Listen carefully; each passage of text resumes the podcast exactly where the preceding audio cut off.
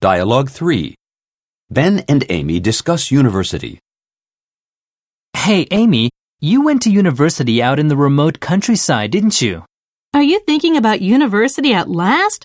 Ben, I'm taken aback. In fact, you amaze me. I didn't think you'd ever get around to considering your future. Don't be so cynical. I need some advice here. Which is better, a city or country university in terms of life and study balance? Okay, to be serious, I favor a rural university.